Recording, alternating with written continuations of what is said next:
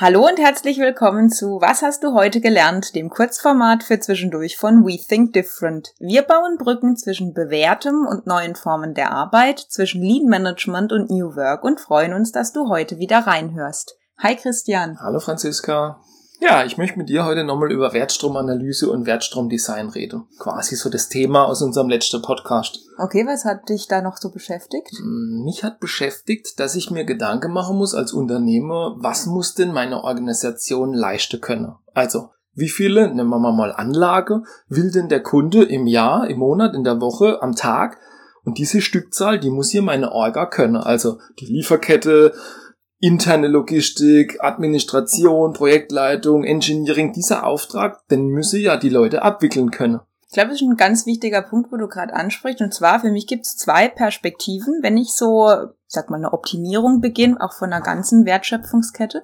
Und zwar das eine ist, ich gucke welche Ressourcen habe ich heute, welche Fähigkeiten habe ich heute, ähm, auch was für Anlagen habe ich und versucht es zu optimieren. Das ist in Ordnung, ist auch gut, aber ähm, die andere Seite wäre eigentlich die, okay, lass uns mal das Blatt leer machen, lass uns mal gucken, was will der Kunde, auch wie du gesagt hast, wie viel will und der Kunde. Darauf lege ich es dann aus, genau. Genau, und dann bastel ich in dieses noch weiße Blatt einfach mal die perfekte Wertschöpfung und dann schaue ich erst, was habe ich heute für Ressourcen, was habe ich für Maschinen, was habe ich für Equipment, brauche ich noch was, habe ich vielleicht sogar zu viel, muss ich in was Neues investieren. Und dann kommt eine ganze Latte an Themen raus, an denen ich arbeiten kann. Das ist so ein Nebeneffekt, wo ich mich dran weiterentwickle, um den Idealzustand zu erreichen eigentlich. Genau, aber entscheidend ist Ausrichtung nach dem Kundentag. Das ist so das Erste. Auch gerade wenn wir jetzt so über Tipps und Tricks sprechen, wie man so einen Sollprozess gestaltet. Genau. Und auch so ein bisschen, ich möchte Unterlast und Überlast vermeiden in meiner Organisation, weil beides ist Verschwendung. Unterlast ist klar, ich nutze die Ressource nicht.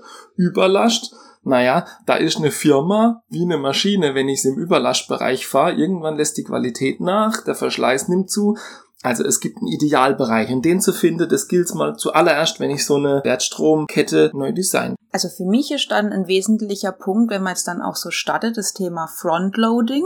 Also wird ja. häufig belächelt, weil es dann doch recht einfach klingt, aber in der Praxis doch schwieriger umzusetzen ist. Also eigentlich nichts anderes wie, ich kläre ganz am Anfang so viel wie irgendwie möglich, damit es hinter raus in der Kette einfach sauber, ohne Probleme und ohne Theater läuft jedes Problem, was eine äh, Instanz weiter rutscht, das stand die Zehner-Regel, da multiplizieren sich die Kosten mal zehn. Also das heißt, was am Anfang noch vielleicht ein Anruf ist mit zehn Minuten und vielleicht was Kleines umpflegen, ist am Ende Flugreise mit Übernachtung, mit teurer Maschineteile, genau. mit Planänderungen, womöglich mit einer Unterbrechung von der Produktion irgendwo. Das ist mit jeder Instanz in der Kette verzehnfacht sich der Aufwand und die Kosten. Was aber bei Frontloading wichtig ist, und das möchte ich noch sagen.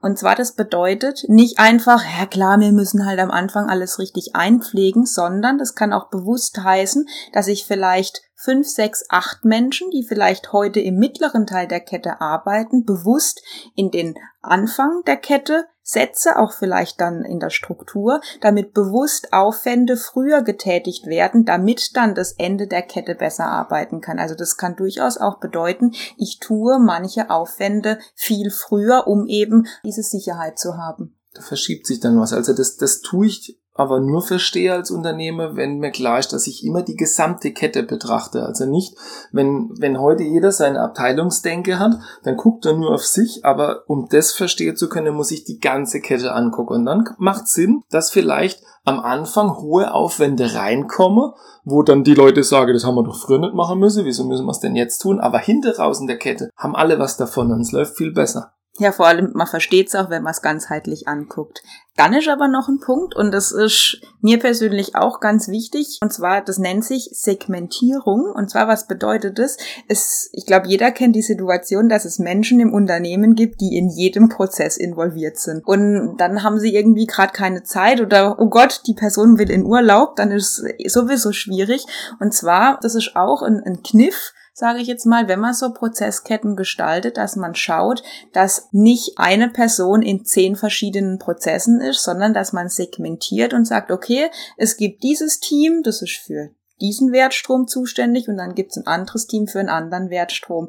Also diese Splitterkapazitäten sind halt dahingehend problematisch, weil du hast jedes Mal geistiges Rüsten, du musst dir überlegen, ah, wo bin ich gerade, was war jetzt da das Thema, ich hüpf da rein und das ist natürlich auch eine Belastung, die für einen Menschen schwierig ist allgemein. Mir ist noch was eingefallen und zwar das Thema Info an einer Stelle. Also ich glaube, jeder, der schon mal in einem Unternehmer produzierendes Gewerbe gearbeitet hat, der kennt es, dass jeder priorisiert der Planer priorisiert, der Geschäftsführer, wenn er einen Anruf vom Kunde bekommen hat, priorisiert, der Abteilungsleiter priorisiert, der Teamleiter nochmal, weil ihm sind die Leute krank geworden.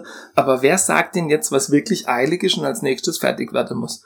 Und da geht es darum, dass eine Stelle festlegt, was jetzt als nächstes gebaut wird und das gilt dann für die ganze Kette und da dreht auch keiner was rum. Das wäre dann auch so ein bisschen das Thema FIFO.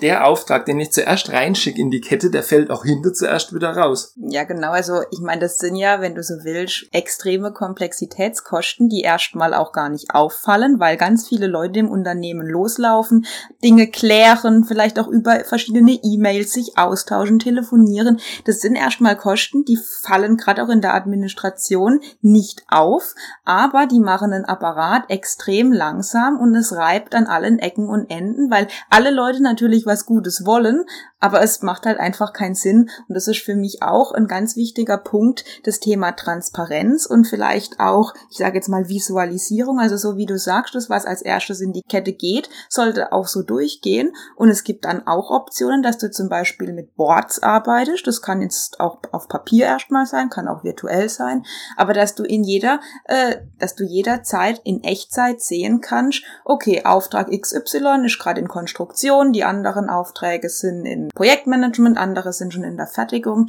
etc. Also, dass du diese Übersicht hast, weil dann hast du auch erst die Möglichkeit zu priorisieren. Genau, und zu reagieren. Wenn ich zum Beispiel merke, jetzt machen wir mal das Beispiel, Engineering ist immer zu langsam ja, dann muss ich da was tun, dann haben die zu wenig Leute oder mehr Aufwände, dann muss ich mir Gedanken machen, wie ich die entlasten kann oder brauche zum Beispiel an dieser Stelle, damit die genauso stark ist und genauso hohen Durchsatz hat wie alle andere Bereiche, alle andere Segmente in meinem Prozess, da muss ich da was tun und das erkenne ich auch und da geht's, und das ist ganz wichtig, da geht's nie drum, wer ist denn jetzt schuld, dass der Auftrag hängt, sondern es ist immer ein gemeinsamer Blick auf die gesamte Kette. Alle miteinander haben es nur geschafft, wenn es am Ende rausfällt und der Kunde zufrieden ist. Also diese Abteilungsdenke möchte man auch auflösen oder muss man auflösen letzten Endes. Schließt sich der Kreis eigentlich wirklich schön zum Thema Kundentakt, beziehungsweise dass man alle Aktivitäten auch in den Bereichen dem Kunden, beziehungsweise dem, was der Kunde möchte, danach ausrichtet. Ganz genau. Ja, und wenn du Interesse hast, Prozesskette mit uns zu gestalten oder darüber zu sprechen, dann melde dich einfach bei uns. Du findest uns unter www.we-think-different.de. Wir hoffen, es hat dir gefallen. Hör doch einfach wieder rein. Bis bald.